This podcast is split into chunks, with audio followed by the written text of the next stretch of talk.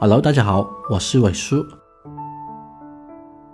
很多经纪人呢都问我同样一个问题：如何跟进房源？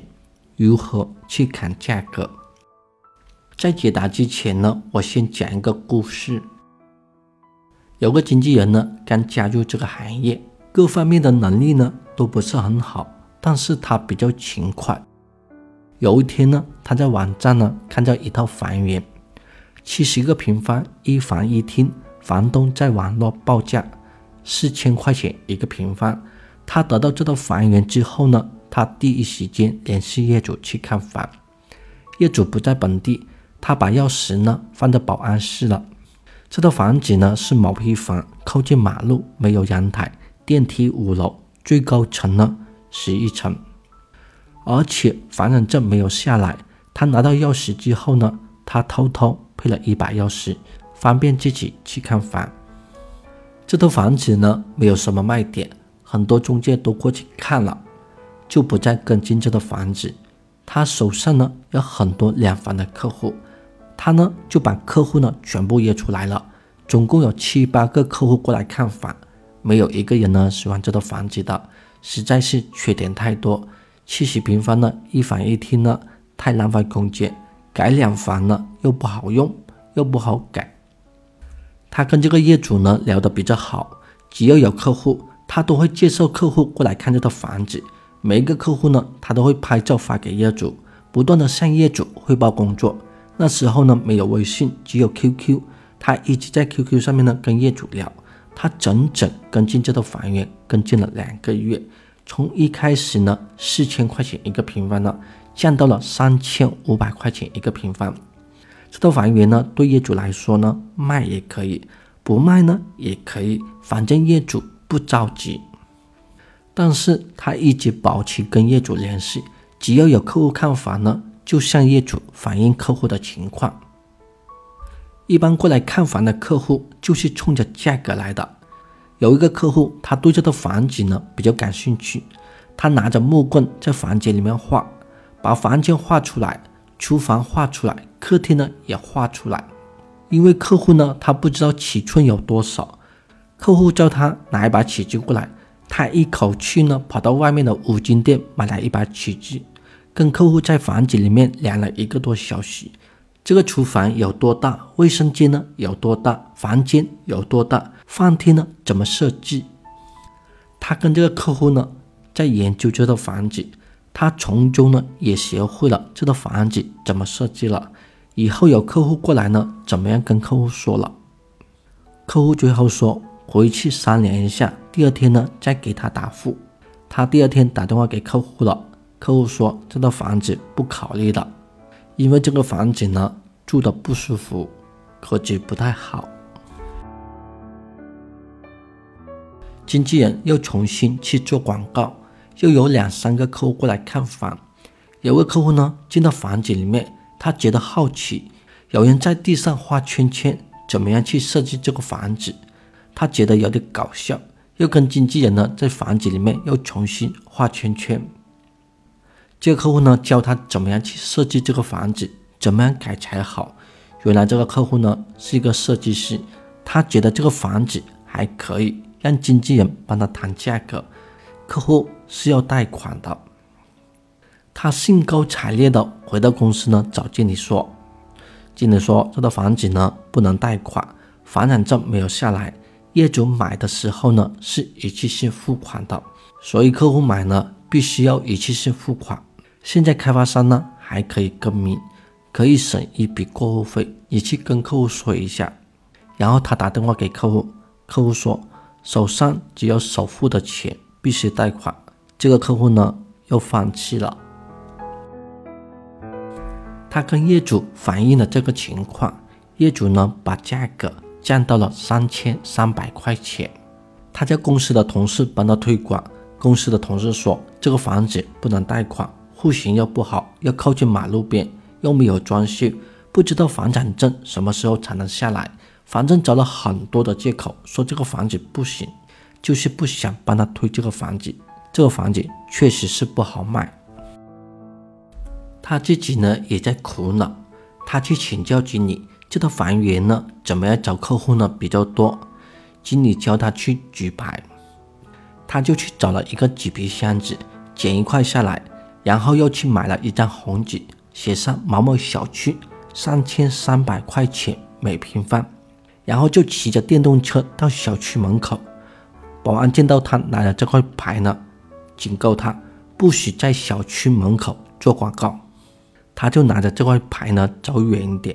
当保安离开之后呢，他又走到小区门口。保安远远的看见他，一边走过来一边骂他。他又不理保安，他又走远一点。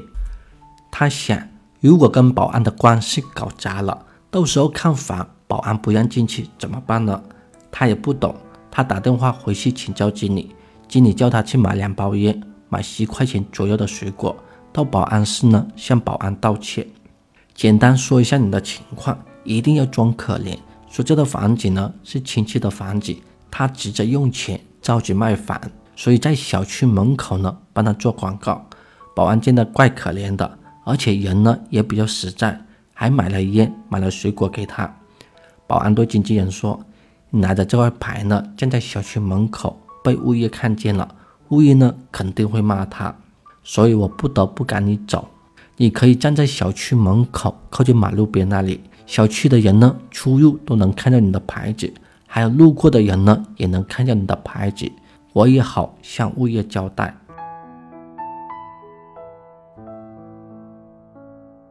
这套房源呢，已经低于市场的价格了。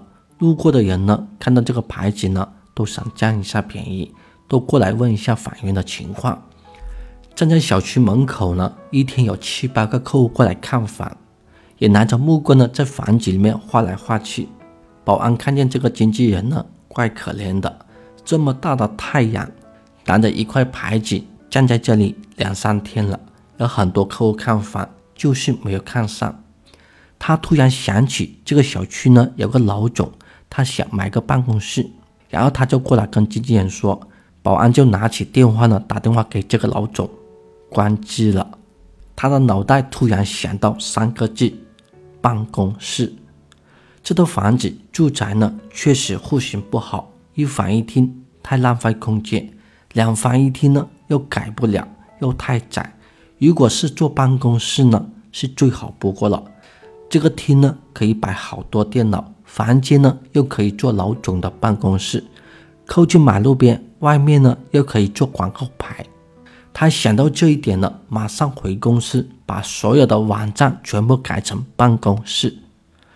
又引来一批客户过来看房，有几个客户呢喜欢这个房子，叫他们一次性付款，他们又拿不出这个钱，都知道这个房子很便宜。第二天，保安打电话过来，说老总的电话打通了，要过去看房。老总过去看房了，一口价三千块钱一个平方，一次性付款。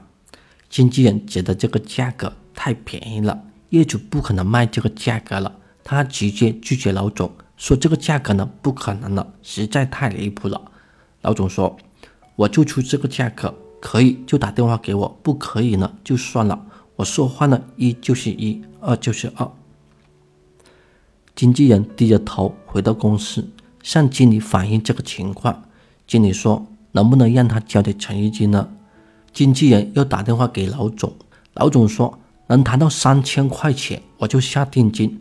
我不交这个诚意金，我这个人呢，说话一就是一，二就是二的，我没有时间跑来跑去交什么诚意金。经纪人对经理说：“这个老总呢，死活不肯交诚意金。”经理说：“不用理他，你去找其他的客户。这个房子呢，已经低于市场的价格了，你再去举两天牌，我相信你一定能成交。”他也把老总的情况呢，向业主反映了。业主说：“三千块钱确实太少了，能不能让他多加一点呢？”经纪人又打电话给老总了。这个老总说：“三千块钱每个平方能谈到，我马上下定金，我不可能加钱的。你谈不到就算了。”经纪人第二天又拿着牌呢，到小区里面去举。保安过来问他：“那个老总的情况怎么样了？”经纪人把整个过程呢都告诉他，保安对他说：“这个老总呢，就是这个脾气，他说话一就是一，二就是二。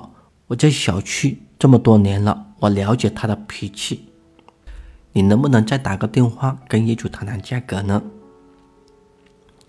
经纪人又打电话给业主，业主说最低三千二百块钱，如果他想要呢，你就帮我收定金。我现在给其他中介的价格是。三千七百块钱一个平方，我给你的是三千二百块钱一个平方，我就是见你太辛苦了，帮我卖这套房子卖了两个月，而且每天都带客户去看房，我觉得你也不容易。经纪人也不懂说什么，就把电话给挂了，好无奈。他再去请教经理，经理跟他说：“能不能让客户加点钱呢？打个电话给客户。”看他愿不愿意加钱。经纪人又打电话给老总，老总还是说：“我只出三千块钱，包括你的中介费。”因为他觉得这个房子实在太便宜了，业主不可能卖三千块钱一个平方的。又过了一天，经纪人又带其他客户去看房，他还是像往常一样，每个客户呢都向业主反映情况。业主问他。之前那个老总怎么样了？经纪人说，客户还是出三千块钱一个平方。业主说，这段时间辛苦你了，要不这样子吧，三千就三千块钱吧，你去帮我收定金，我安排时间过来办手续。经纪人听到这句话，以为是听错了，他有点不是很相信，他再一次问业主，三千块钱一个平方。真的能卖吗？业主跟他说：“这套房子呢，他买的时候是两千九百多，包括一些费用，差不多三千块钱，我就按照原价卖给他，中介费呢全部让他出。这个单子呢就这样子成交了。成交之后呢，他给保安一个大大的红包。最后我做一下总结：很多时候我们跟进房源不需要太多的技巧。”实实在在帮业主去找客户，把每一个客户的情况呢告诉业主，业主他知道自己的房子好的不好的，他实在卖不出去，等他着急用钱的时候，他就把价格呢降了下来。新出来一套房源，很多经纪人打电话给业主，就是知道这套房源而已，以后呢再也没有跟进业主了。很多时候业主放出来的价格。都是参照网络上的价格，所以价格都很高。当他卖一段时间，发现这个价格卖不出去，于是他就把价格降下来了。再卖一段时间还是卖不出去，他还是把价格又降了降。这个时候呢，就离成交不远了。还有一点，为什么业主给其他中介三千七百块钱一个平方呢？给这个经纪人呢三千五百块钱呢，到三千三呢，最后三千块钱成交了。